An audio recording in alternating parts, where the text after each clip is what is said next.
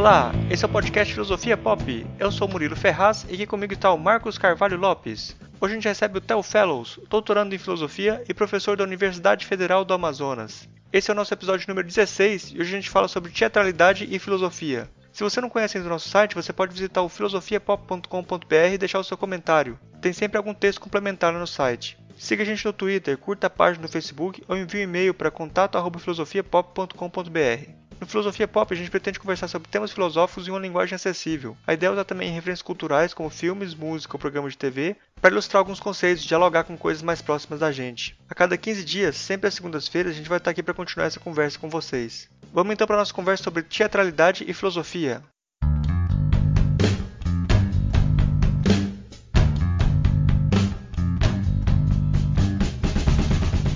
Hoje a gente recebe, direto da Alemanha, professor Theo Fellows. Ele é graduado em artes cênicas, é doutorando em filosofia e é professor da Universidade Federal do Amazonas. Gostaria de pedir para você se apresentar para o pessoal primeiro, para quem não te conhece, para saber quem você é, com que você trabalha. Ah, beleza. Antes de tudo, quero agradecer aos dois, ao Marcos e a você, Murilo, pelo convite. Assim, eu já tive a oportunidade de ouvir os podcasts anteriores, achei muito bacana, honrado de participar.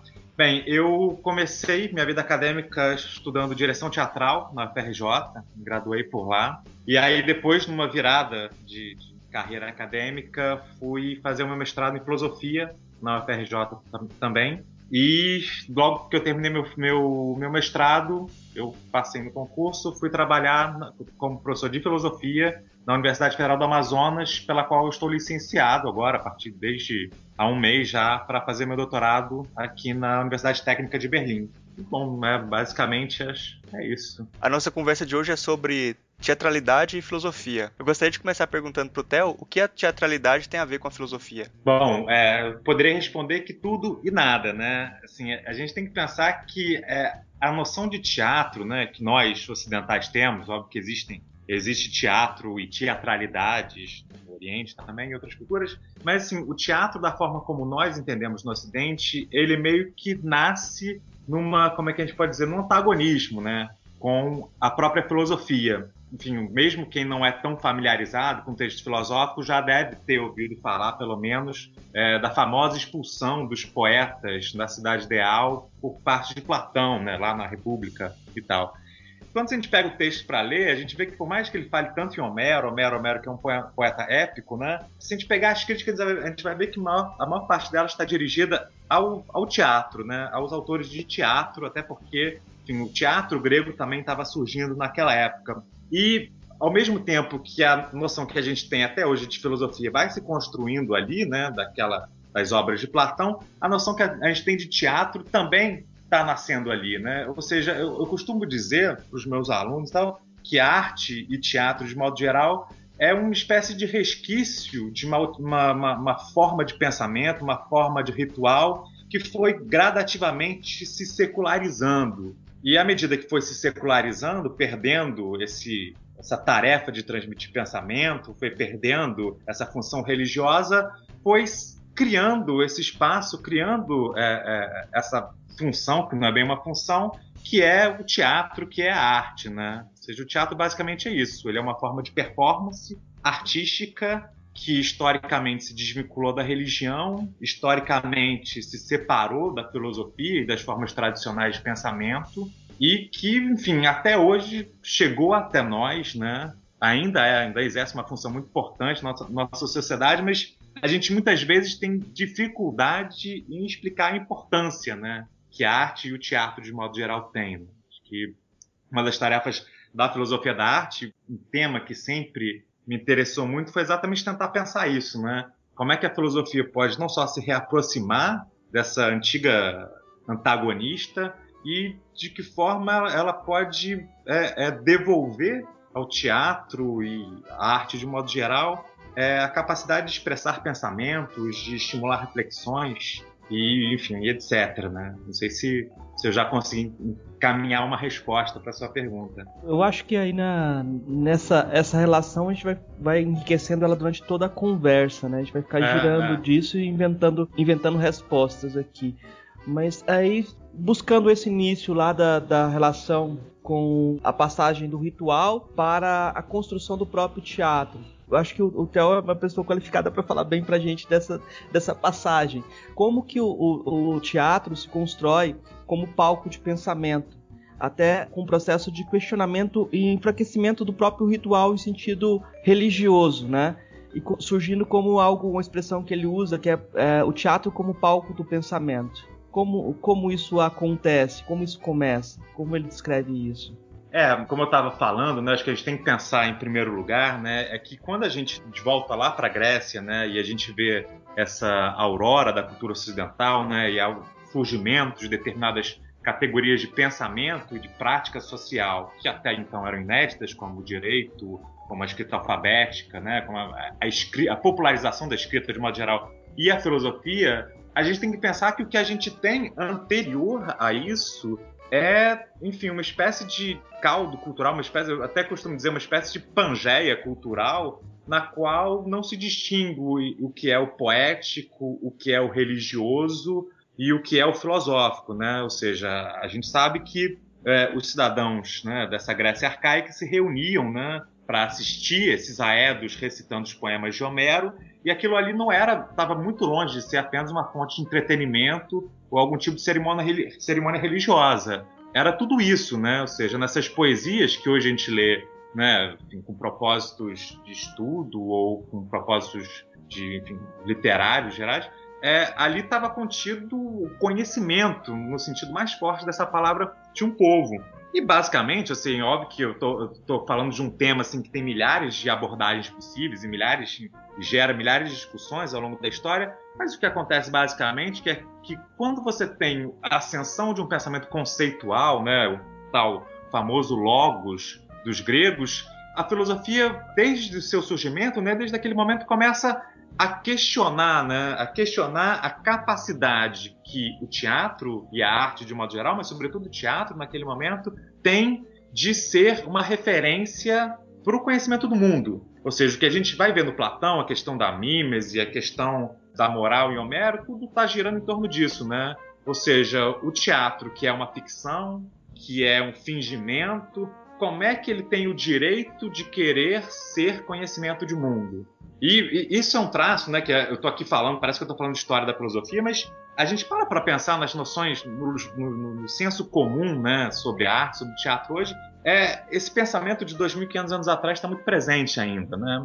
Ou seja, é, teatro ainda é para muitas pessoas um lugar de ficção, né, de mentirinha, de entretenimento é, ingênuo que está contraposto, né, que se diferencia da filosofia, do pensamento conceitual, da ciência, onde está evidentemente a verdade. Só que é, também é, é, indiscutível né, de, o fato de que se o teatro sobreviveu, né, se a arte sobreviveu, é porque às vezes mesmo sem, mesmo de forma inconsciente, o nosso mundo, né, a nossa sociedade reconhece uma determinada potência, uma determinada força que pode se enxergar tanto como resquício da força ritualística religiosa que essa, essa prática teatral teve, mas que eu pessoalmente vejo muito mais como uma determinada forma de conhecimento do mundo que às vezes nosso pensamento conceitual, racional, não é capaz de nos oferecer, né? É por isso que, que eu gosto dessa expressão, né, minha, vários autores utilizam, que é a ideia do, do teatro como palco do pensamento, né? Ou seja, porque não significa que as, não significa que o teatro é especificamente um lugar onde se faz um tipo de filosofia, mas sim um lugar onde o pensamento racional, conceitual, científico pode encontrar um certo complemento. Existem determinadas verdades, determinadas formas de pensamento que atuam num espectro né, diferente do que aquele que a gente está acostumado no pensamento conceitual, é, filosófico, etc. Seja, tem um, tem um lugar ali de um determinado pensamento que talvez seja né, fale outra língua que aquele do, do, da filosofia, que aquela da filosofia e que assim é, é, é muito importante a gente buscar e valorizar e tentar compreender. Né? Eu pensei na passagem da, do pessimismo da tragédia, da relação do homem com os deuses, pessimismo que também está em Homero, né? Ulisses só consegue voltar para casa quando ele admite que ele é menor que os deuses. E parece que todas as tragédias giram em torno dessa relação do homem se subjugar em relação a, a, aos deuses. até que chega um ponto que você tem um conflito e um, uma espécie de o pessoal fala, chega a falar até um, anacronicamente uma espécie de iluminismo grego, né? Essa, Sim, pass é. essa passagem eu, eu acho que você dá para narrar ela com teatro, né? Com o desenvolvimento do Sim, teatro grego, né? Certamente. É, é, não só dá, dá para narrar com, enfim, com, com os enredos né, que o teatro grego nos deixou, mas até na forma como é, a arte teatral se configura dá para entender. Tem uma diferença muito grande, né, que a gente que salta aos olhos quando a gente passa da poesia épica de Homero, né, para a tragédia. É, enfim, mencionou Ulisses, né? Ou seja, Ulisses, talvez o me- melhor exemplo seja até Aquiles, né? Mas tanto Ulisses quanto Aquiles, é, todas as ações que eles realizam e toda a narrativa sobre as desventuras desses dois personagens, ela, ela se encaixa perfeitamente no, no quadro da sua época. O que eu quero dizer com isso, né? Por maior que seja, né, no caso de Ulisses, sobretudo, a treta que ele compra com alguns deuses, com Poseidon especificamente, ele ainda, a cada momento, se movimenta dentro de um quadro de possibilidades que já está pré-determinado para o indivíduo no contexto dessa poesia épica. Vai fazer mais sentido quando eu comparar com a tragédia, na qual desde o começo, desde as tragédias de Ésquilo, né, que é o primeiro dos dramaturgos que a gente conhece, o primeiro dramaturgo conhecido no Ocidente, é, a gente já vê que tem uma situação diferente. Seja, a gente pega o Prometeu, né, a peça mais famosa, a tragédia mais famosa de Ésquilo, e a gente já vê que tem um personagem ali que já rompe com uma certa ordem instituída pelos deuses. Ou seja, Prometeu, como né, o mito narra, é um indivíduo que rouba o fogo dos deuses para entregá-lo aos homens. Ou seja, é, a expressão do, do pequeno iluminismo grego ela, ela, é um anacronismo, sem dúvida, mas é, ela meio que responsavelmente ajuda a gente a entender bem isso. Ou seja, você tem uma afirmação de uma esfera, né, de, um, de um domínio, uma certa subjetividade que não mais se sujeita a esse quadro de possibilidades que Ulisses ou Aquiles na poesia épica tem. E isso fica muito claro, né, tem uma relação direta com o próprio surgimento do teatro como fenômeno cultural. Ou seja, enquanto que na poesia épica você tinha um aedo, né, que era nada mais nada menos, nada menos do que um, um indivíduo responsável por recitar esses poemas, no teatro você passa a ter um indivíduo que encarna esse personagem.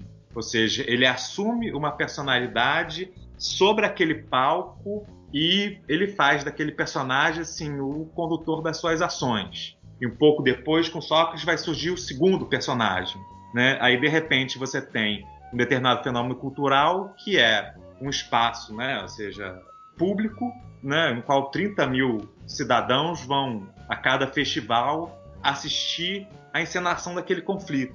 Vão assistir aqueles atores sumidos a um palco para encenar uma determinada história onde é, questões morais, religiosas, políticas, éticas dessa forma estão colocadas em jogo, estão colocadas em discussão, sobretudo, né? De uma forma muito, de uma forma que você não vai ver em Homero, ou seja, em, nos dois grandes poemas deixados por Homero, você não vai ver nenhuma, nenhum tipo de discussão. Você, bom, você tem muitas discussões, mas não se toca tão fortemente nas feridas, né, nas fissuras né, dessas transformações, até porque elas não estão ainda em curso, né? Ou seja, Homero é um poeta que se estipula que tenha nascido e vivido por volta do século 8, 7 de Cristo, né? A tragédia ela é contemporânea do nascimento da polis, ou seja, o nascimento da cidade, é o surgimento da democracia, é o surgimento do direito. Você tem uma série de transformações sociais, políticas, religiosas que estão sendo refletidas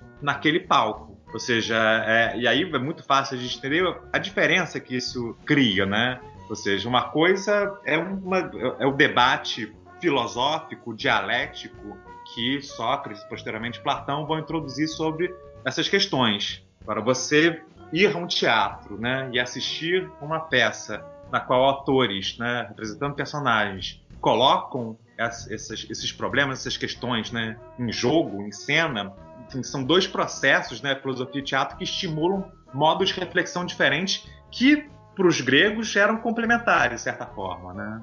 Quando você fala do, do, teatro da tragédia grega, aí fica parecendo que é uma coisa que é muito. já tá muito distante, né? Já passou e tá muito distante e que não tem nada a ver com a gente hoje. Você acha que essas, essas coisas do teatro, da teatralidade ainda pode ser pensada hoje, na filosofia de hoje? Não, sem dúvida, sem dúvida. Eu acho que o, o, o problema, né? É o que talvez às vezes passe para a gente um sentimento de que isso não é mais atual é o fato de que acho que assim hoje né mais do que nunca a gente às vezes expulsou né e a gente às vezes a gente nega né a gente rejeita a possibilidade a maioria das pessoas não falando de modo geral o senso comum renega a possibilidade de se tirar reflexão da arte, do teatro, né? Da arte de modo geral e do teatro especificamente, né? Hoje o que eu vejo muito, né? Quando as pessoas vão assistir um filme, as pessoas vão assistir uma peça, é uma obsessão doentia por extrair daquilo uma mensagem, né? Ou seja, você né, pergunta para uma pessoa, você viu aquele filme, né? Você achou bom? A pessoa vai justificar o juízo dela muitas vezes assim, ah, eu achei bom porque ele me mostrou, né, assim, a pessoa constrói uma tese filosófica que ela extrai do filme. Como na verdade eu acho que assim, o que a experiência da tragédia grega hoje deixa de ensinamento pra gente, que a gente deveria aplicar a arte de hoje, né, o filme, assim, o teatro, a música, é que o, o, tipo de experiência, o tipo de pensamento, o tipo de conhecimento, de modo geral, que a gente tem que extrair, né, que a gente deveria estar tá buscando na arte, é de uma natureza um pouco diferente, né? Ou seja, eu costumo dizer que a arte ela não, a arte não é pedagógica no sentido de que você é, vai sair do teatro uma pessoa melhor do ponto de vista ético, do ponto de vista moral. Não é bem por aí que eu acho que a arte e o teatro é, atuam, né? Ou seja, é um outro tipo de vivência, outro tipo de experiência, outro tipo de conhecimento e pensamento que o teatro, a princípio, é, deve oferecer, né? Porque se não for isso, não faz sentido, né? se tudo, né, se toda a experiência artística pode ser reduzida a uma fórmula conceitual, então não tem por que ter teatro, né? Assim, muito mais fácil eu ficar em casa e ler um livro do que eu me deslocar até um teatro e assistir uma peça, né? Seja, se essa experiência não pode oferecer algo que seria efetivamente diferente, singular, não, aí é melhor que o teatro morra mesmo, né? Ou seja, não tenha mais teatro. Essa, essa diferença que você postula no, no, no teatro, ela é motivo porque a gente fala da arte com, com tanto com tanta esperança, né? E também é o motivo que Platão lá no início condena o teatro, né? As primeiras reflexões do Platão sobre o que a, o teatro proporciona para pessoa, as pessoas em termos de educação vai condená-la justamente por essa experiência, uh, esse fenômeno diferente, né? Eu queria que você comentasse um pouco sobre isso, até pela ambiguidade que a gente sempre encontra no Platão, porque ele escreve de certa forma como um teatro, né? Sim, ah, é. Mas ao mesmo tempo ele condena a possibilidade de imitatividade. Eu não gosto de falar que é imitação porque uhum. É, tem muito a ver com você copiar o que os personagens uhum. fazem sem refletir sobre isso. Não é, uhum. não é simplesmente imitar, mas é imitatividade, né? Falando de Platão, voltando a Platão, uhum. como você vê essa, essa ambiguidade de Platão de ao mesmo tempo escrever diálogos que nos parecem como teatro hoje e condenar a experiência que o teatro proporcionaria. Realmente essa essa ambiguidade ela fica fica para a história, né? Mas é quando a gente pega atentamente, a gente vê que, no final das contas, né? A gente vai lá no final, no livro 10, e a expulsão dos poetas, né? E a gente vê que, no final das contas, em, em vários momentos, né? O Platão, óbvio que isso é objeto de uma discussão interminável, mas o Platão ele não diz exatamente assim que ele está expulsando incondicionalmente os poetas dessa, dessa polis que ele, que ele sonha em fundar. Ele expulsa os poetas que realizam a poesia sob determinadas condições que ele julga inapropriadas, assim, antipaideicas, né, para essa cidade que ele está tentando fundar. E uma delas que me chama muita atenção, que é, acho que, que é, um, é, um, centro, um dos, dos pontos centrais dessa, dessa recusa a, a, da poesia é o, a tal da psicagogia, né? Ou seja, o Platão, uma das coisas que Platão vai dizer sobre a poesia é que o problema da poesia é que ela não atinge o intelecto. Ou seja, ela é capaz, né? A psicagogia seria, né, uma espécie de, de condução das almas, né? Ou seja, o encantamento da, das almas. E a poesia é capaz de fazer isso sem apelar para o lado racional. Né? A gente tem aquela famosa tripartição das almas, né, que aparece no livro 4 da República, E o problema do teatro é que o teatro, é, né, enfim, essa poesia e a tragédia, ela conquista o espectador é, apelando para a parte dos sentimentos, né? ou seja, para partes que, segundo Platão, são inferiores na alma e que, portanto, enfim, é, é, qualquer tipo de, de atividade que apele para essas é, partes inferiores da alma, recusando né, o diálogo com o intelecto, é para Platão condenável. E esse talvez seja, na minha humilde opinião, não sou helenista, não, não é a minha especialidade, mas para mim talvez seja o grande ponto fraco, né? Assim, é, é, onde aparece a falha da argumentação platônica, né? Ou seja, é, quando eu digo, quando eu falo sobre essa diferença que a gente tem que entender entre a experiência artística, experiência teatral e o tipo de experiência que a gente vai ter com a filosofia, eu acho que esse, esse diferencial que a experiência teatral te dá é exatamente essa captura pela emoção, né? Que é, Aristóteles, né, pouco depois, vai positivar através da teoria da catarse, né? Ou seja, que, o que Aristóteles né, vai apresentar né, sobre a teoria da catarse é simplesmente a tese de que não, né, nessa, nessa experiência emotiva, sensorial, né, é, que a tragédia oferece, existe algo de positivo que, pra, pra, na visão de Aristóteles, é a catarse, ou seja, é uma experiência que não está ligada ao aspecto cognitivo, não está ligada ao aspecto intelectual da, da, da, da, experiência artística, mas tem um efeito positivo, que seria essa purgação, que até hoje se discute exatamente o que seria essa purgação, mas trata-se, enfim, o que está lá na poética, de uma purgação de sentimentos que a tragédia ajudaria né, a, a expulsar dos nossos espíritos. E, enfim, embora hoje se discuta muito né, esse papel da tragédia e tal, eu acho que o que o Aristóteles aponta, né, que a poética, né, talvez seja a primeira interpretação filosófica positiva, né, otimista da arte, é o que ela mostra através da ideia da, da, da catarse é assim, é que existe um aspecto positivo que tem que ser valorizado no fato de que a experiência artística lida com sentimentos, com sensorialidades, com emoções e não diz respeito a uma, uma experiência intelectual. Óbvio que ela vai dialogar com isso, né? ou seja, o teatro se utiliza da linguagem, se utiliza enfim, do pensamento conceitual, mas o alvo principal, né, o grande núcleo da experiência artística, né, da experiência teatral, não está colocado no âmbito da reflexão é, conceitual, filosófica. Né? Então, eu acho que essa diferença está um pouco aí. E, enfim, onde onde a gente pode fazer essa conexão né, entre o pessimismo platônico e o otimismo aristotélico em relação ao teatro está exatamente nesse papel que as emoções têm na experiência teatral, que são condenadas em Platão, mas vão ser depois valorizadas por Aristóteles. Né? Você acha que, nesse sentido, dá para usar o, o, teatro como uma linguagem dentro da filosofia mesmo, assim, para apresentar alguma coisa? Eu acho que dá. Eu acho que dá se a gente se a gente entender exatamente o que, que a gente está trazendo quando a gente traz a, a, linguagem teatral, né? Ou seja, é muito engraçado. Eu, eu, enfim, que fiz essa transição, né? Que comecei estudando teatro, depois fui, fui para filosofia.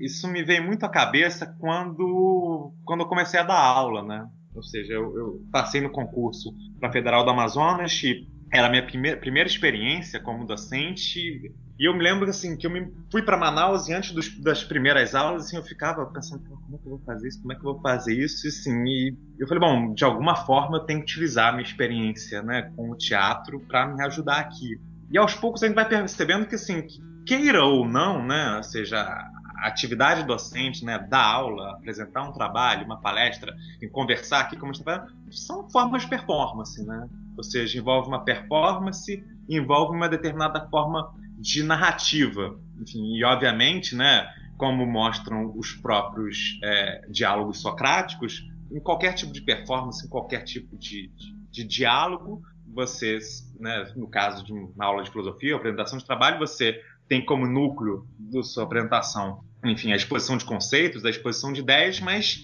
você está sempre, às vezes inconscientemente, utilizando ferramentas, né, emocionais, estéticas, sensoriais, que complementam, né, que acrescentam alguma coisa àquele conteúdo que está tentando expor. Então, assim, é, eu acho que é válido sim. Alguns alunos até no começo comentavam que que as minhas, as minhas aulas eram muito teatrais, assim, porque eu gesticulava demais e, e encenava e, enfim, tinha uma, tinha uma performance. Mas eu acho que, assim, o único cuidado que a gente tem que ter quando a gente faz essas aproximações é entender que não se trata simplesmente de uma relação entre forma e conteúdo. Ou se a gente quiser tratar dessa forma, incluir, né, enfim, qualquer tipo de elemento performático e uma apresentação filosófica é, implica endossar determinadas ideias, implica numa transformação daquilo que está tentando apresentar, né? Inclusive, até um exemplo disso, né, que acho que alguém que faz isso bem hoje na filosofia brasileira, se, se eu não me engano, vocês chegaram a entrevistar ele, que é o Charles Feitosa, né?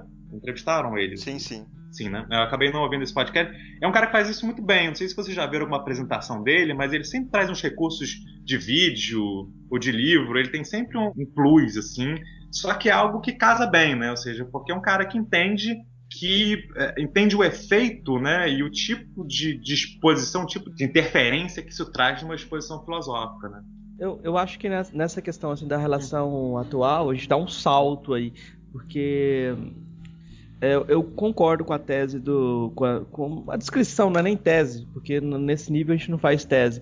Do Harold Bloom, que ele, ele afirma que todo intelectual depois de, de Shakespeare é Hamlet. Uhum. Porque uh, Hamlet, os diálogos do Hamlet, ele sempre ouve a própria voz e questiona aquilo mesmo que ele está dizendo. Na medida que ele vai falando, ele vai se ouvindo e se questionando, né? Então é muito interessante esse tipo de riqueza do personagem de, do, de Shakespeare, mas é a riqueza que o intelectual tem que tentar ter. Ele uhum, não só é. repetir simplesmente, ele vai se falando, ele vai se desvelando, e na medida que ele vai se desvelando, ele se questiona a si mesmo. Eu não sei o que, que o Theo acha dessa, dessa descrição. É, é uma, é uma ótima definição, né? Porque eu acho que, sobretudo quando a gente estuda teatro, né? A gente vai fazendo percurso histórico, né? O grande susto, no sentido positivo, que a gente tem quando a gente começa a ler Shakespeare é essa reflexividade que o herói shakespeariano tem. E aí sim, né? Aí dá para falar de um iluminismo uh, avant la lettre, né? Porque eu, nas, pelo menos nas grandes tragédias shakespearianas, né, tem peças que não são tão boas quanto as mais famosas, mas nas grandes peças, né, Macbeth, Rei Lear, Hamlet, a gente tem claramente esse personagem, né, que foi eternizado na figura do Hamlet, que é um indivíduo que age e delibera sobre a própria ação, né? É algo que você não vai ver o Édipo fazendo, você não vai ver Prometeu fazendo, você não vai ver, é, enfim, antes de Shakespeare, né? Você não vai ver um herói neoclássico do Corneille fazendo isso. E a tese do Bloom nesse sentido eu acho muito, muito bem fundamentada, que ele diz, né, que ali no Shakespeare você tem uma invenção do humano, né? Ou seja, você tem o primeiro traço de uma forma de subjetividade, que é a subjetividade moderna, que acompanha a gente até os dias de hoje. Né?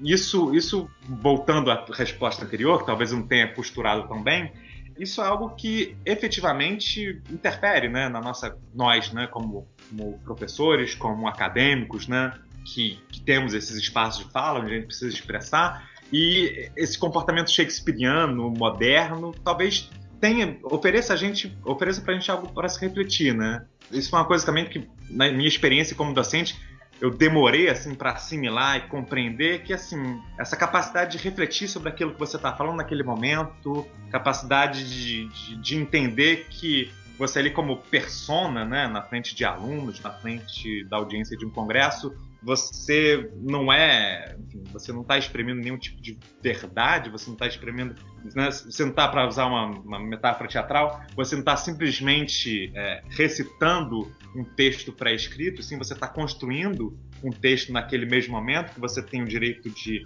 reescrever, retomar, é, recompor a todo momento. Isso a gente tem no Shakespeare perfeitamente, né? Ou seja, esse herói que fala, que age, mas um minuto depois ele está se perguntando se aquele foi o curso correto da ação, né? Se ele agiu sob as circunstâncias, se ele escolheu corretamente os seus pressupostos. Então, assim, é... Shakespeare é uma lição de vida, né? No final das contas, acho que se você quer entender, né, o que, que eu estou falando, né, com toda essa história de que no teatro existe uma forma de pensamento autêntica, acho que Shakespeare, sem dúvida, é o melhor exemplo, né? Acho que tem uma, uma sabedoria contida ali que, que não é que seja melhor ou, pior, mas assim, que é, que é diferente né, daquela que você vai extrair de qualquer obra filosófica. Né? É como se a gente pegasse lá no início a tragédia com toda essa potencialidade, o teatro surge com toda essa potencialidade do não conceitual, né, de trabalhar com as emoções. Você tem a condenação de Platão e depois a absolvição de Aristóteles, mas a absolvição intelectualizada, né? Sim, sim. Ele absolve porque o teatro tem uma função moral essa absolvição não é a que você quer. Você quer voltar para essa potencialidade do teatro. Sim, é, é vou, vou tentar, tentar organizar melhor aqui. Tem uma. O, o, antes né, de organizar, eu vou desorganizar. Tem uma frase que o pensador, o pensador romântico diz, né, que é o Schlegel, um dos irmãos Schlegel, que ele dizia que assim, sempre que você vai falar de filosofia da arte, você está, enfim, colocando uma das duas para escanteio, né? Ou seja, ou você está privilegiando a filosofia ou você está privilegiando a arte. Assim, para a gente que trabalha com filosofia da arte, a gente tem sempre esse dilema, né? E quando a gente olha assim, né, o que acontece nesses dois autores da Grécia Antiga, né, no Platão e no Aristóteles, a gente tem, óbvio que de um lado um, pessimismo platônico e do outro um otimismo aristotélico, mas mesmo o otimismo aristotélico também tem o intuito de legitimar o teatro sob uma tutela filosófica, ou seja, é legitimar o teatro aos olhos da filosofia. É, e bom, enfim, a gente sabe que após o, declínio da civilização grega, né, a gente tem um certo hiato, né? O teatro romano é uma espécie de pastiche do teatro grego que não produz muita coisa. Enfim, a Idade Média tem uma cultura teatral muito diferente, assim, é muito difícil de teorizar. E quando a gente tem ali, né, já no Renascimento, né, o ressurgimento de uma tradição teatral no Ocidente, que, bom, como toda arte renascentista, né, é uma tentativa de, diria até mesmo alguns momentos de imitação, sem fugir dessa palavra, daquele teatro que era feito entre os gregos. E é, eu acho que o, o que chama tanta atenção quando surge o Shakespeare, né, que enfim que, que é está totalmente desligado dessa tradição renascentista que está sendo construída na Itália e na França, sobretudo. O Shakespeare foge um pouco disso e ele causa esse espanto até os dias de hoje. É, é um pouco a fonte do espanto de, de autores como Bloom e, e outros, que é o fato de que parece que ali finalmente está se afirmando uma forma de teatralidade que faz a gente lembrar aquela potência inicial da Grécia. E bom, e aí para botar a história adiante, né, que potência é essa? Eu acho que filosoficamente essa potência que o teatro da Grécia teve e que o teatro do Shakespeare de alguma forma herdou, ela só vai ser reconhecida pelo Nietzsche. Ou seja, quando a gente chega lá no Nascimento da Tragédia, com todos os, os, problemas desse livro que o Nietzsche mesmo posteriormente vai apontar, a gente tem uma tentativa de lançar uma crítica sobre essa, né, uma crítica da crítica platônica e uma tentativa de resgatar naquela experiência grega uma certa potencialidade, uma certa força que, enfim, o Ocidente pouco a pouco foi minando, né? Ou seja, essas condenações elas perpassam as épocas lado a lado, né? ou condenando o teatro como um todo, pelo seu caráter mimético, pelo seu caráter ficcional, portanto enganador, né? É uma condenação que vai se repetir bastante durante a Idade Média, ou, por outro lado, que também é uma opção que o Nietzsche rejeita, ou valorizando o teatro, né? resguardando um espaço para o teatro, mas a partir de uma convicção de que ele é válido porque cumpre uma função é, pedagógica, moral, enfim, às vezes até mesmo certa civilizatória, né? Acho que o grande o meu intuito, enfim, que parte um pouco na filosofia desse intuito nietzschiano, é o de negar essas duas possibilidades e tentar entender a experiência teatral a partir de uma certa força que que não é que não dialogue, mas que não se reduz e não, não pode ser subserviente a um propósito moral e também não pode ser condenado simplesmente pelo seu caráter ficcional. Né? Eu não tenho muito conhecimento sobre nada do teatro, assim, eu tenho uma. Não leio sobre isso, não, não tenho muito conhecimento. Hum. Então eu queria que você falasse alguma coisa assim sobre o que está sendo feito hoje no teatro que tem, que tem alguma relevância pra gente entender a, o mundo de hoje a partir do teatro, assim, de alguma coisa mais bem atual que está sendo feita hoje. Vixe, olha, eu, eu como depois que eu mudei para Manaus, eu confesso assim que eu, como sobretudo no Brasil, né, a produção teatral se concentra muito nas, nas sudeste, sul, né, eu perdi um pouco o, o contato.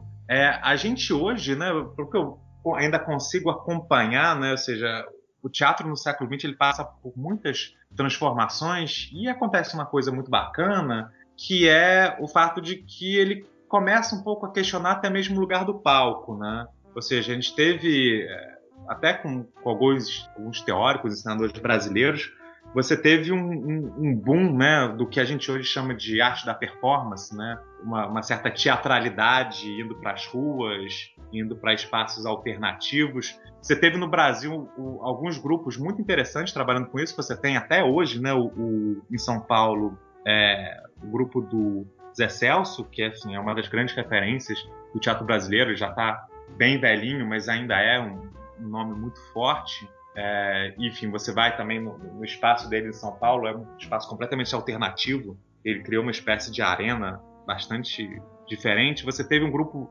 também de São Paulo, enfim, São Paulo é a grande capital do teatro no Brasil. Um grupo muito interessante que, que até parece que voltou a fazer algumas peças agora, chamado Teatro da Vertigem, que também começou a trabalhar com espaços alternativos. Eles fizeram uma peça que gerou muita polêmica, que era, era, era feita através de barcos que navegavam pelo rio Tietê. Eles chegaram a levar a peça para o Rio, fizeram na Baía de Guanabara. É, eles também, eu me lembro fizeram uma peça no antigo prédio do DOPS, assim, sempre ocupando espaços alternativos. Mas é, é muito difícil, eu acho um problema não só do teatro brasileiro, mas é muito difícil é, enxergar e detectar tendências claras, né? Esse é um problema, acho que em todas as áreas artísticas, sobretudo é, final do século XX para cá, né? Ou seja, é difícil encontrar tendências. O que você tem é são experiências interessantes acontecendo, mas que nem sempre dialogam, se comunicam, né? E indicam qualquer tipo de, de movimento uniforme. Né? Eu acho que essa pergunta é, é desmedida até, né? Ela é excessiva, é. porque é a pergunta que talvez todo dramaturgo se faz, né? O que, que é de novo? E aí ele vai ter que percorrer todo o caminho, né? Então o Murilo vai ter que ir no teatro, não tem jeito. Ele não vai ter, não vai ter solução. É, eu, eu, acho que na verdade não é que a pergunta seja desmedida, é que eu acho que assim na arte de um modo geral a questão do o que há de novo, ela talvez já tenha sido um pouco ultrapassada, né? Você já tem autores hoje, né? quer dizer, autores contemporâneos, né? Como bom, é, já não é mais contemporâneo porque ele faleceu há um ou dois anos, que é o Arthur Danto, que já falava assim de uma arte pós-histórica, seria a arte do século XX, é, né, para o XXI, ou seja, uma arte que já não tem mais essa filiação ao momento histórico, né? Seja, você tem muitos autores hoje, né, o Danto era um deles, faleceu agora recentemente, que defendem essa ideia de que não dá mais para falar assim em termos de antigo e novo, né? Ou seja, você tem coisas acontecendo, né? Não tem muito difícil dizer, né, até aqui na Europa, né, qual é o grande movimento, qual é o grande é, a grande vertente, qual é a vanguarda atual? Não tem. Você tem gente fazendo é, performances no meio da rua e você tem gente montando Schiller no teatro. E essas duas coisas convivem é, e podem ser consideradas contemporâneas, né? Não tem nenhum. A, a, a, ideia de anacronismo na arte acho que já se tornou um pouco ultrapassada, né? O negócio, assim, é, é ir ver o que está acontecendo, né? Ver o que está acontecendo, ver o que está em cartaz e, enfim, ver, vendo o que dá, né? Aquela questão da técnica que hum, talvez não seja o que a de novo, mas a gente mostra a evolução do, do teatro em relação à a, a, invenção do teatro moderno, a modernização do teatro, pela criação da ideia do, dire, do diretor. Eu acho uhum, que é. você, você até apontou para isso uh, como pauta, essa mediação que o diretor traz entre o texto uh, e o palco. O que, que significa isso para a ideia do teatro que a gente tem hoje? Isso é, isso é um tema muito importante, porque eu acho que ele tem, ele de certa forma reflete fenômenos paralelos em outras áreas. Quando a gente pega a história do teatro, né, a gente vai chegando no final do século XIX e a gente vê que surge só ali, por incrível que pareça, a figura do diretor. E qual é exatamente, qual é basicamente o papel de um diretor teatral? O diretor teatral é basicamente um indivíduo que faz a mediação entre texto e palco. E é muito engraçado isso, e eu acho que isso, isso é uma reflexão que a gente pode levar para várias áreas, inclusive para a filosofia e para a docência. Né? A gente estava falando sobre atividade filosófica como performance, como atividade onde tem resquícios de teatralidade.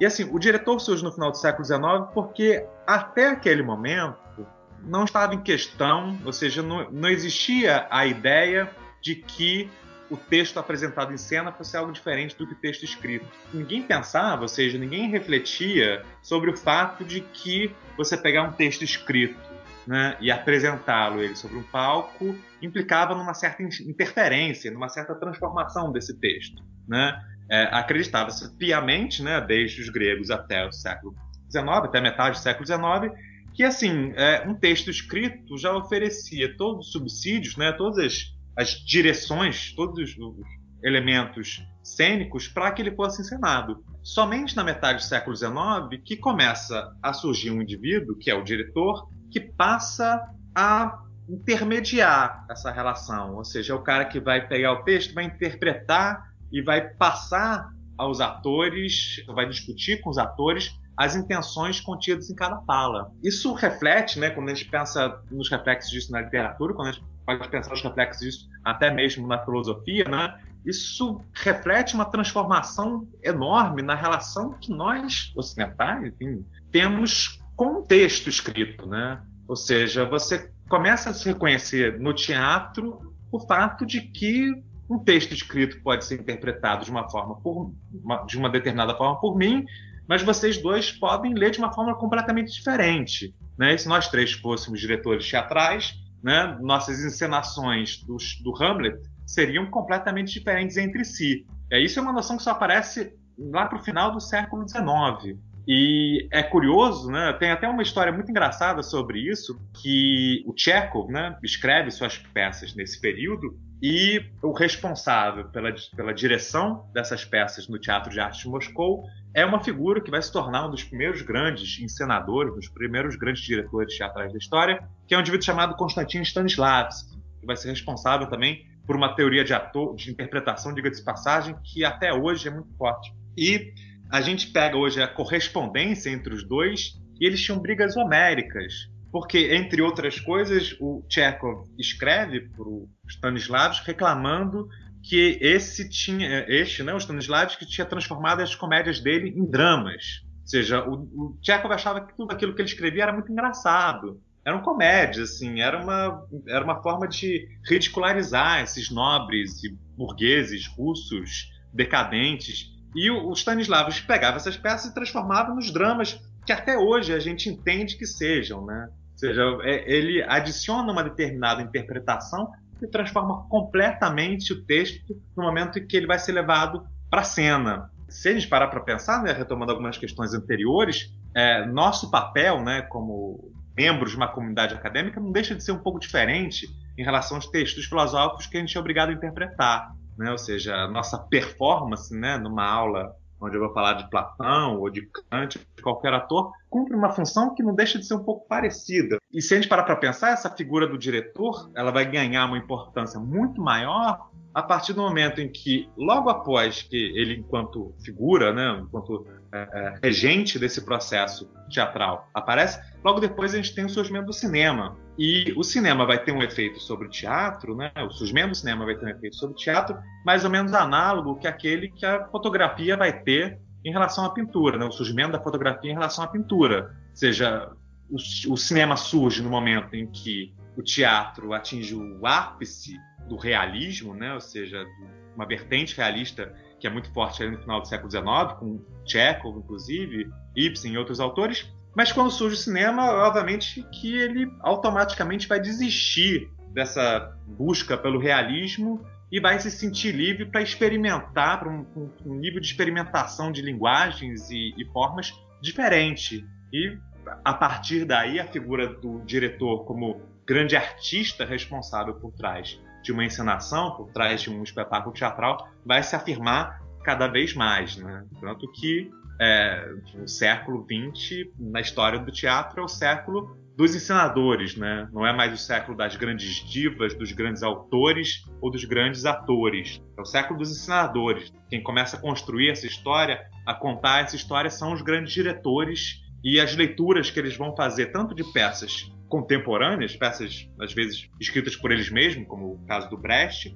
ou de clássicos da história do teatro, da dramaturgia.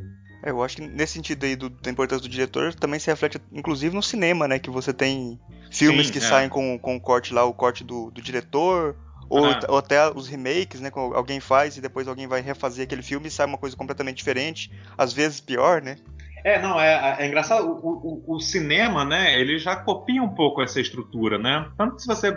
Ninguém hoje considera um roteiro cinematográfico como literatura, né? Você até tem, talvez, uma meia dúzia aí, né? Alguns roteiros do Bergman, tem alguns roteiros que foram publicados como livro, mas ninguém, assim, ninguém pega roteiros cinematográficos para ler, assim, como se fosse literatura. Quanto que o teatro, por ter tido, né? Toda essa história onde é, encenação e texto não, não, não eram vistos não eram vistos como formas artísticas diferentes a gente ainda tem isso né? A gente ainda tem esse costume de ler peças né? De encarar autores teatrais como enfim autores literários. O cinema não né? O cinema já nasceu sob a batuta de um diretor, ou seja, a gente considera que o responsável artístico, né, por uma obra cinematográfica é o diretor, enquanto que no teatro a gente divide um pouco a autoria, né, ou seja, é a encenação do autor X pelo diretor Y.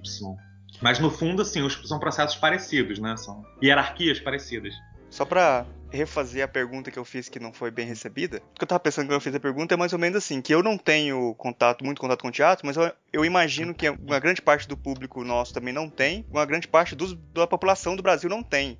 E o que eu quero saber é assim, por onde começar? O que, que, eu, o que, que eu tenho que olhar para o teatro para saber, eu vou ver isso ou não vou ver isso? Sinceramente, eu comecei a estudar teatro, assim, eu sou de Niterói, no Rio de Janeiro. Então, assim, eu sou de uma cidade de porte mediano que fica do lado de uma cidade muito grande. Mas assim, até os meus 16, 17 anos, né? Niterói nunca teve muito teatro e, enfim, com 16, 17 anos eu não, não, não tinha, né? Não ia, vinha é, muito frequentemente para o Rio. Então foi só mesmo quando eu entrei na faculdade que eu realmente comecei a ter uma rotina de ver teatro. E a estratégia que eu usei intuitivamente e, e recomendo, que funcionou, é veja qualquer coisa. Eu acho assim que tem teatro, tá acontecendo alguma coisa, vai assistir né? Mesmo que seja ruim, mesmo que você saia achando uma porcaria, vai assistir. Ou seja, ainda mais. O Marcos agora está numa cidade pequena, né?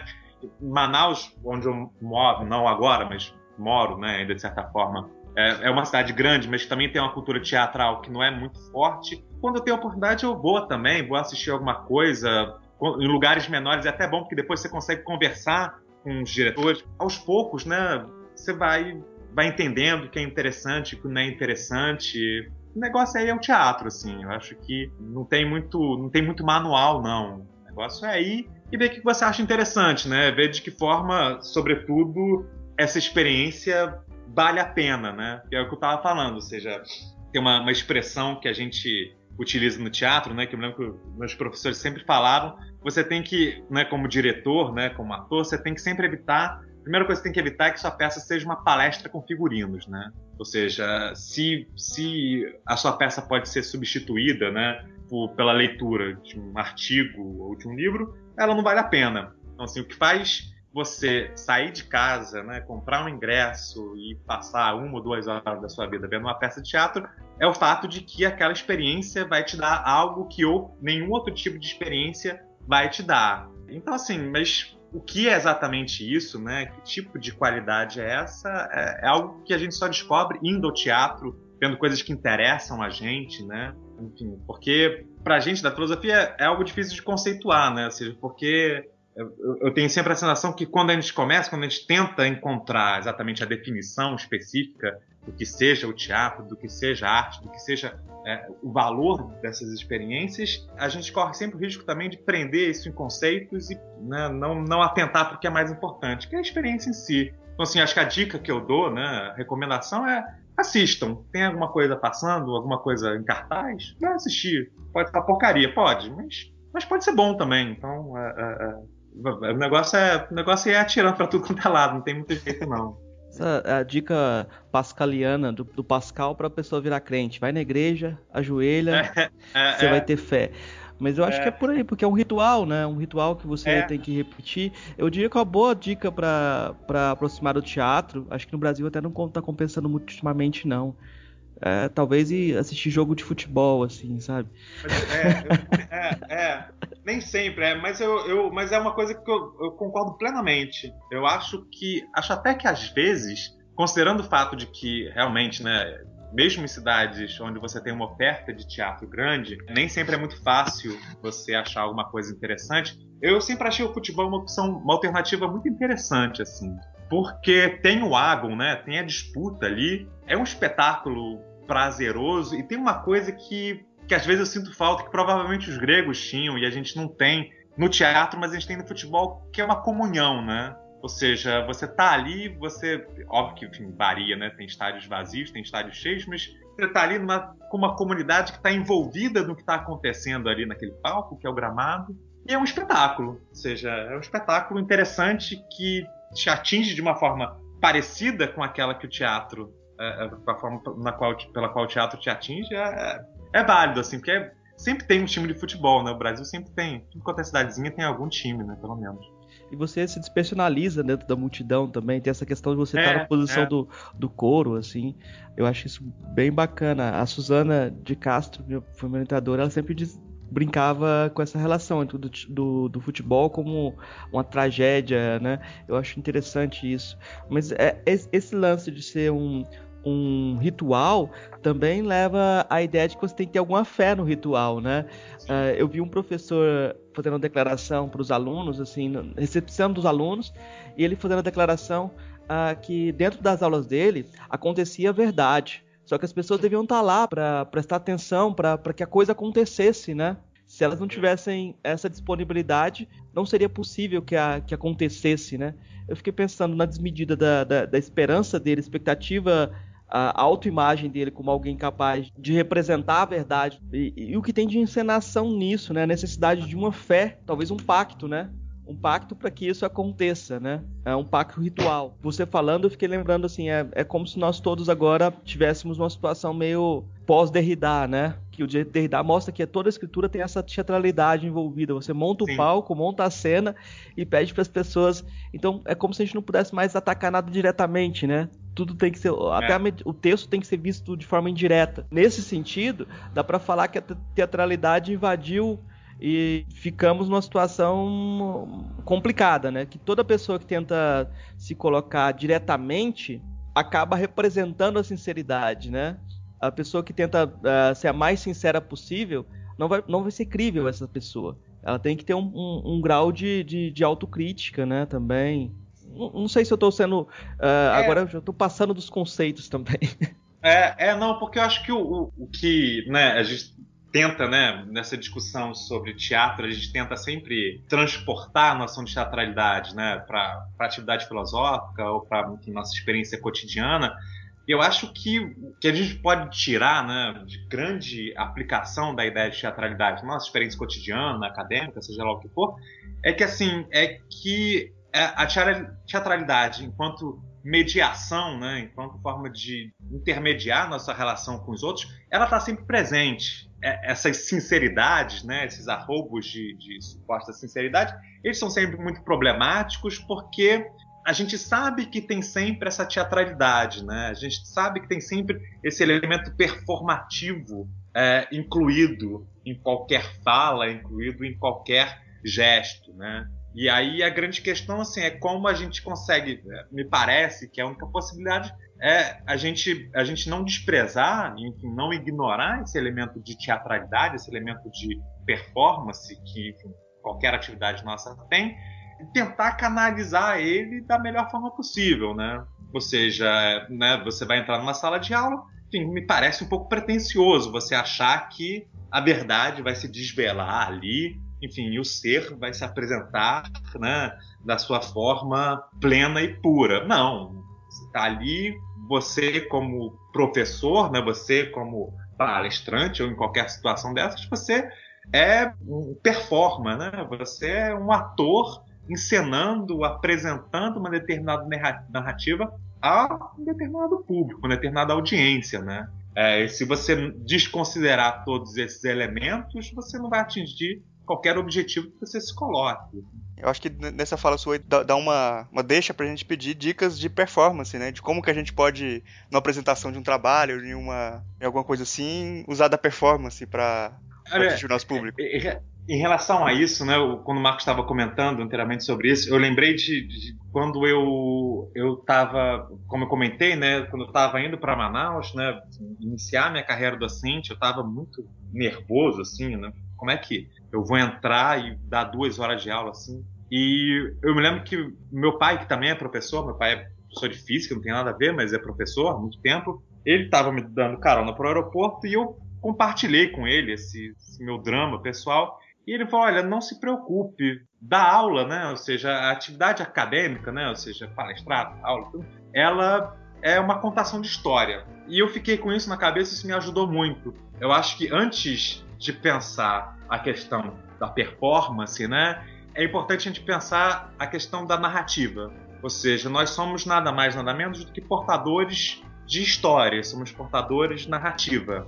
E o elemento performativo, ele vai entrar nas decisões que você vai tomar de como contar é melhor essa história. Né? Ou seja, eu vou, eu tenho, vou apresentar um trabalho no congresso e, enfim, eu, meu tema é, enfim, como fiz no meu projeto de, mestrado, é falar sobre a questão do trágico na obra do Hölderlin. Então, assim, eu estou contando uma história. Tenho um tempo limitado para contar uma história, seja uma aula uma palestra e eu tenho uma narrativa para trazer para as pessoas. E aí, enfim, eu acho que a, a, questão da performance entra, enfim, qual é a melhor maneira que eu tenho de apresentar essa narrativa para as pessoas. Eu me lembro que, assim, na véspera da minha prova didática, a estratégia, né, não tinha hábito de prepará-la, o que eu fiz, assim, eu comecei a redigir um monólogo para mim, e eu ficava ensaiando na frente do espelho esse monólogo como se eu fosse um ator me preparando para uma peça. E aí você vai des descobrindo, assim, eu me lembro que eu, eu cheguei a fazer a um ponto de colocar rubrica no monólogo, assim, ou seja, não, aqui eu vou me sentar, aqui eu vou me levantar, aqui eu vou pro quadro. E assim, é uma bobagem, óbvio que hoje eu não faço mais isso, assim, mas são opções performativas esse gesto, eu ir para o quadro escrever alguma coisa, eu circular entre os alunos, eu mostrar um filme, eu mostrar uma imagem, é, eu botar uma música na minha aula.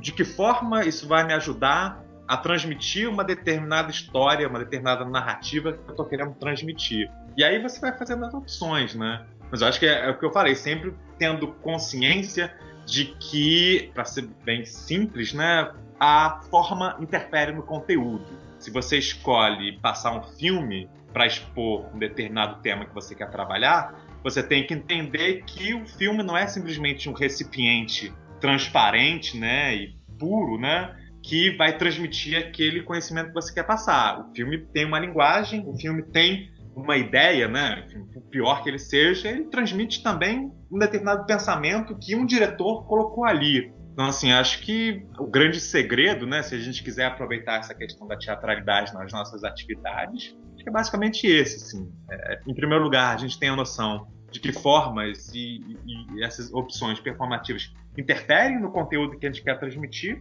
Em segundo lugar, eu acho entender que, acima de tudo, nós somos transmissores de narrativas, né? Nós somos narradores eu acho, acima de tudo, né? Eu acho que tem uma coisa assim que eu acho que é, é interessante é que mesmo dentro do, do podcast, a gente está exercendo essa teatralidade de, da forma Sim. mais. Porque bom, a, tem uma coisa no podcast que eu acho que merece ser analisada bem, que é a questão de você estar tá transmitindo somente a voz, né? Então a pessoa não tem sua imagem, sua, tem só sua dicção, sua forma de falar. Quando a gente vai em congressos de filosofia, você conversa com a pessoa antes dela começar a apresentar qualquer coisa, e quando ela começa a apresentar o trabalho, é como se ela já não fosse mais ela, porque o ponto de vista já é um ponto de vista transcendental.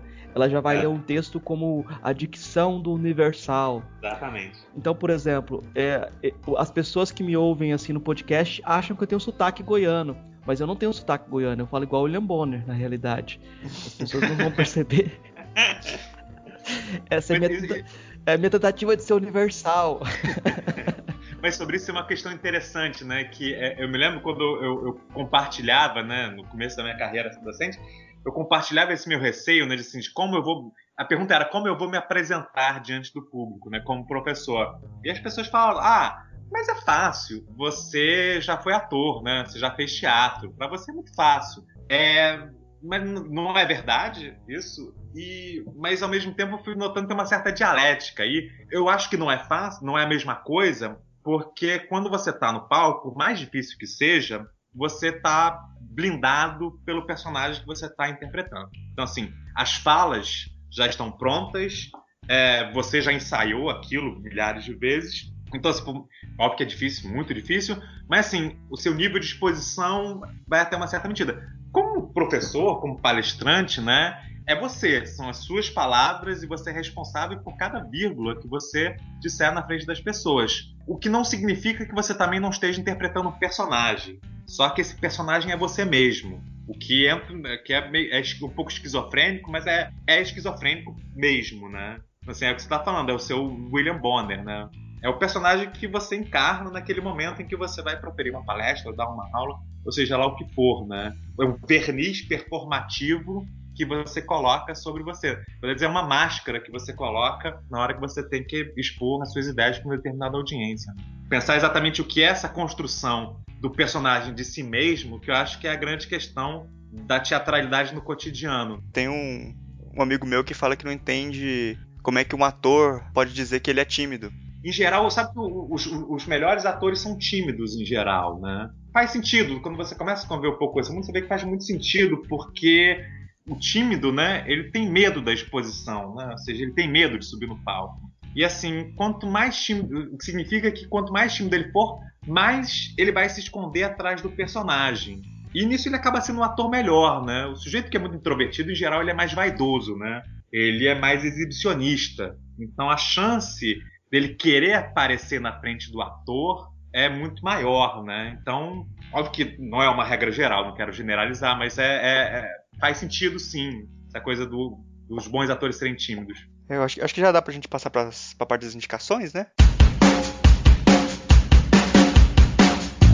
Theo, você trouxe alguma coisa pra gente de indicação hoje, pra indicar pros ouvintes? Trouxe, trouxe. Trouxe. É, de livro, eu, óbvio que tem muita coisa assim, mas eu tentei pensar em, em, em obras mais de introdução, né? Recomendo especialmente, assim, para quem tiver interesse em entender alguma coisa, conhecer sobretudo a história do teatro. Tem um, uma história mundial do teatro, de uma autora francesa chamada Margot Berthaud, que é uma obra de referência, assim, uma obra muito boa para quem quiser, uma obra de consulta, sobretudo, né? Isso aí você pode encontrar em qualquer biblioteca, né? Às vezes não vale a pena comprar, porque ela pega todos os períodos mais importantes, assim, desde a ele inclui a história do teatro oriental, inclui outras formas de teatralidade não ocidentais, o que não é muito comum entre os historiadores. Então, uma recomendação que eu faço. Tem um também, enfim, para a gente entender melhor a história do teatro brasileiro, que eu, procurando referências para o podcast, eu descobri que está disponível online no site da Funarte, que é uma história do teatro brasileiro escrito por dois autores, um casal, na verdade, Inclusive, uma delas foi minha professora na faculdade. O título é História do Teatro Brasileiro, de Anchieta, Nelson Rodrigues, publicado pela Funarte. É, também vale muito a pena, assim, para quem tiver interesse em conhecer especificamente a história do teatro brasileiro. Pensei, assim, em livros que fazem essa ponte entre filosofia e, e teatro. Tem uma recomendação que é, um, é uma recomendação muito pessoal, assim, foi um dos livros que meio que mediou essa minha transição do teatro para filosofia, que é O Nascimento do Trágico, né? não o Nascimento da Tragédia, o Nascimento do Trágico, do Roberto Machado, que foi meu orientador na UFRJ, que é um livro muito interessante para a gente entender é, o que exatamente é a tragédia grega, né? o que, que é o olhar filosófico sobre a tragédia grega e o que é a apropriação que a modernidade faz dessa experiência. Assim, é, é um livro de filosofia mais mais heavy, né? Mas ele tem uma abordagem bem interessante. Eu lembrei de um livro também que eu gosto muito de um autor contemporâneo, inclusive, que se chama O Espectador Emancipado, é de um autor francês chamado Jacques Rancière, e é um livro bem fácil de achar também, está publicado pela Martins Fontes, se eu não me engano, onde ele discute algumas questões sobre, sobre o olhar, né? não só a filosofia, mas o olhar que o mundo ocidental construiu em torno do teatro, e ele rebate, né? ele, ele pontua muitas das questões que eu trouxe aqui sobre, sobre essa compreensão do teatro não como um fenômeno, não como um, elemento pedagógico e também não como uma ficção enganadora. Então, assim, ele constrói muito bem essa crítica do Platão que eu fiz aqui e é, é, essa visão de teatro que eu, que eu defendo, né? De filmes, é difícil, porque, enfim, óbvio, existem milhares de excelentes adaptações de peças teatrais para o cinema. Eu, eu, eu, selecionei alguns poucos filmes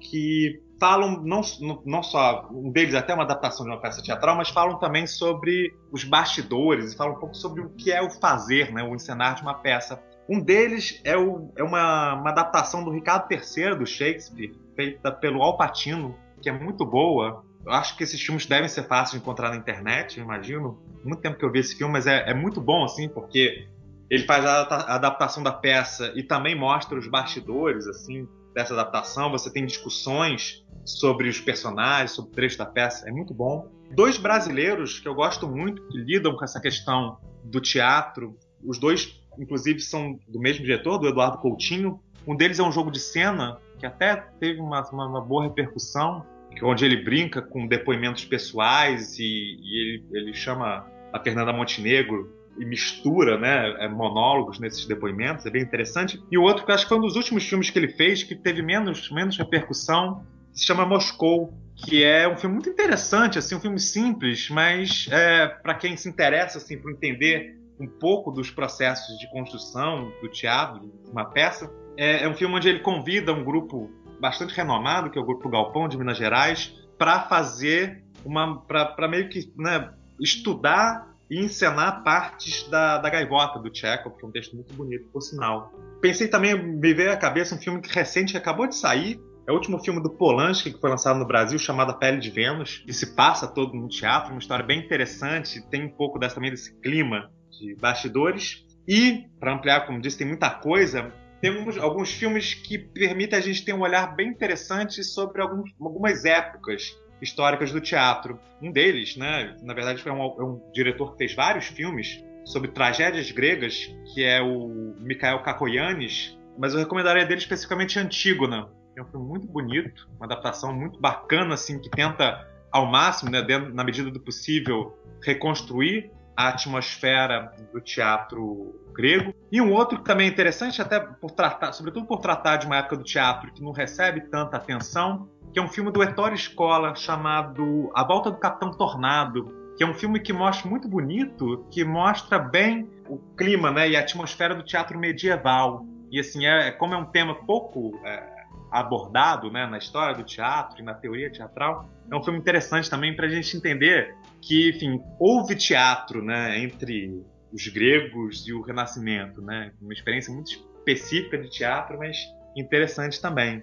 Uh, basicamente, é, é, são essas as referências que eu pensei, assim. E acrescentaria essas referências também aquele, a recomendação né, que eu fiz ali na pergunta do Murilo, né? Que, enfim, se tiver teatro perto de casa, né? Tiver de bobeira, vá assistir. Acho que é, é sempre uma experiência interessante. Já assisti, enfim, com o tempo você também vai aprendendo, é, amadurecendo, né? Como espectador, você vai aprendendo a distinguir um pouco mais as peças que vão ser uma furada das peças que serão mais interessantes, mas isso só se aprende com a experiência, né? Boas indicações aí suas.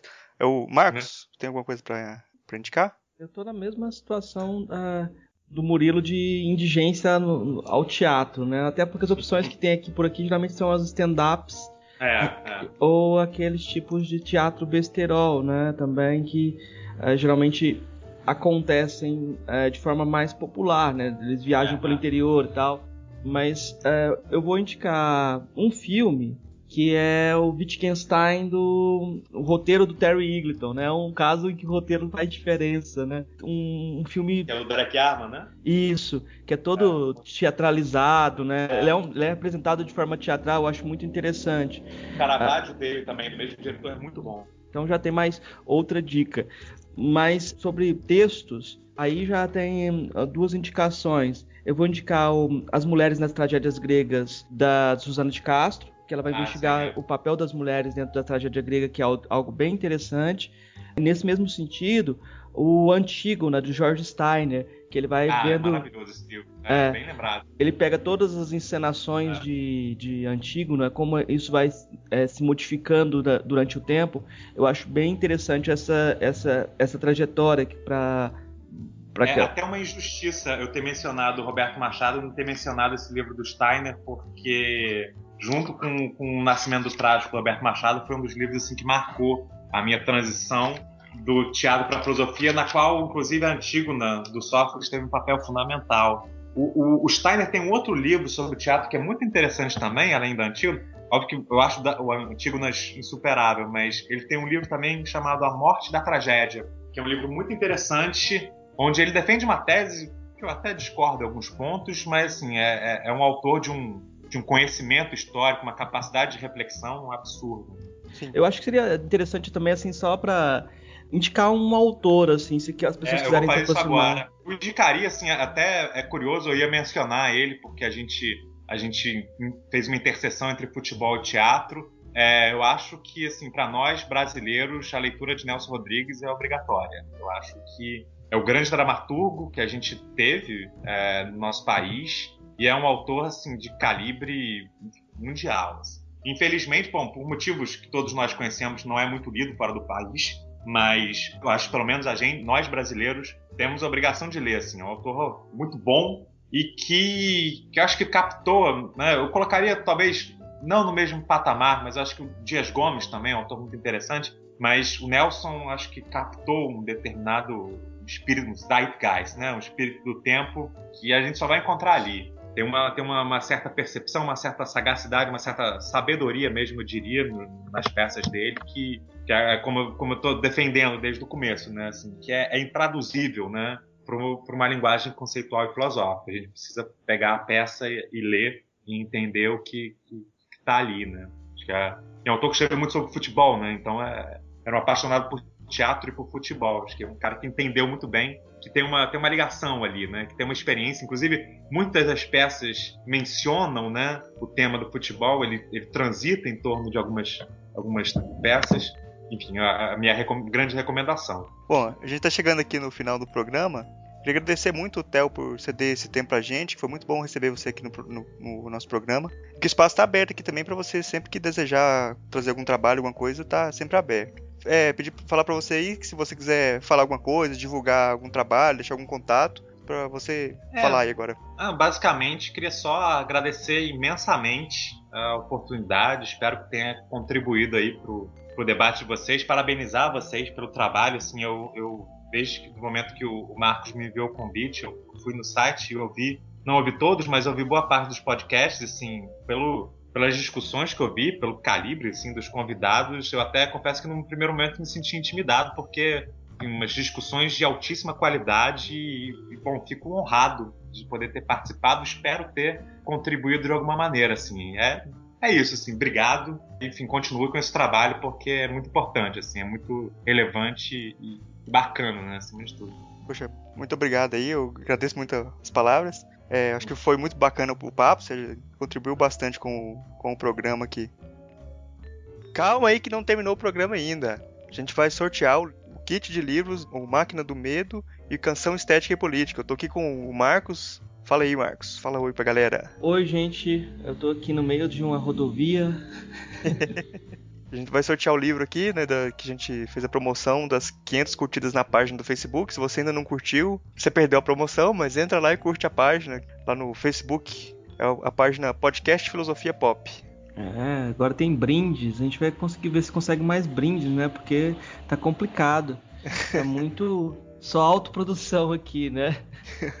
Vamos ver se os próximos convidados também a gente consegue mais coisa, né? Acumular alguma, alguma coisa é, fazer mais algumas promoções pra frente, né? Então vamos aqui, vamos sortear o nome.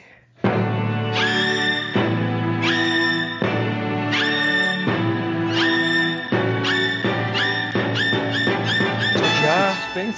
Colocar. É, vou colocar a musiquinha do, do baú do, da felicidade. Sortear um ganhador. Sortear. Sorteio realizado passando aqui para os auditores verificarem, né? Quem... quem são os auditores? Bom, aqui, pelo visto, tá tudo certo. Ela fez a. compartilhou a página. A vencedora é Verônica Cristina. Agora para falar para Verônica aí mandar o, os dados de envio, né? Mandar para o Marcos aí, que é ele que tá com os livros. É, parabéns para para Verônica, né? Continue acompanhando a gente. É, vão ser dois, dois, livrinhos, um esse Canção Estética e Política que fala sobre a Legião Urbana, né? Que é um, um livro mais acessível para todo mundo. Agora o Máquina do Medo, essa semana um aluno apareceu lá na faculdade lendo o livro, eu fiquei com medo. Depois no segundo dia ela falou: Eu não consigo entender nada, você vai dar um mini curso para explicar como ler esse livro? então, talvez seja um livro mais para filósofos também. A maioria da discussão do livro é sobre metafilosofia, filosofia da, da filosofia. Então é já, já tá avisado. Eu não vou dar mini curso nenhum para ninguém ler meu livro, não. Tô, tô, sorteado aí, parabéns pra, pra Verônica e Cristina. Manda seus dados aí pro Marcos e a gente envia para você os livros. E continue ouvindo aí a gente divulgando, divulgando a, o nosso trabalho, né? Que é bem importante. Valeu então, então vamos terminar o programa de vez agora. Tá tchau, tchau, tchau pra vocês. tchau, tchau. Eu peço para você que está ouvindo comentar no nosso site, o filosofiapop.com.br. A participação de vocês é muito importante, é o que dá força para a gente continuar o nosso trabalho. Se você quiser, pode mandar também um e-mail para contato@filosofiapop.com.br. Lá no site a gente coloca todas as referências citadas aqui no episódio e também os links para as nossas redes sociais e página no Facebook. Se você quiser ajudar a gente, você pode compartilhar os episódios com os amigos e também avaliar no iTunes. Isso ajuda muito a gente subir na classificação deles e trazer muito mais ouvintes. Obrigado a todos e daqui a duas semanas a gente está de volta. Que ele é um pote até aqui de mágoa. E qualquer desatenção, faça não. Pode ser a gota d'água. Deixe em paz meu coração. Que ele é um pote até aqui de mágoa. E qualquer desatenção, faça não. Pode ser a gota d'água. Já lhe dei meu corpo, minha alegria. Já estanquei meu sangue quando fervia. Olha a voz que me resta, olha a veia que salta, olha a gota que falta pro desfecho da festa, por favor. Deixe em paz meu coração. Ele é um pote até aqui de mágoa. qualquer desatenção, faça não. Pode ser a gota d'água. Pode ser a gota d'água. Pode ser a gota d'água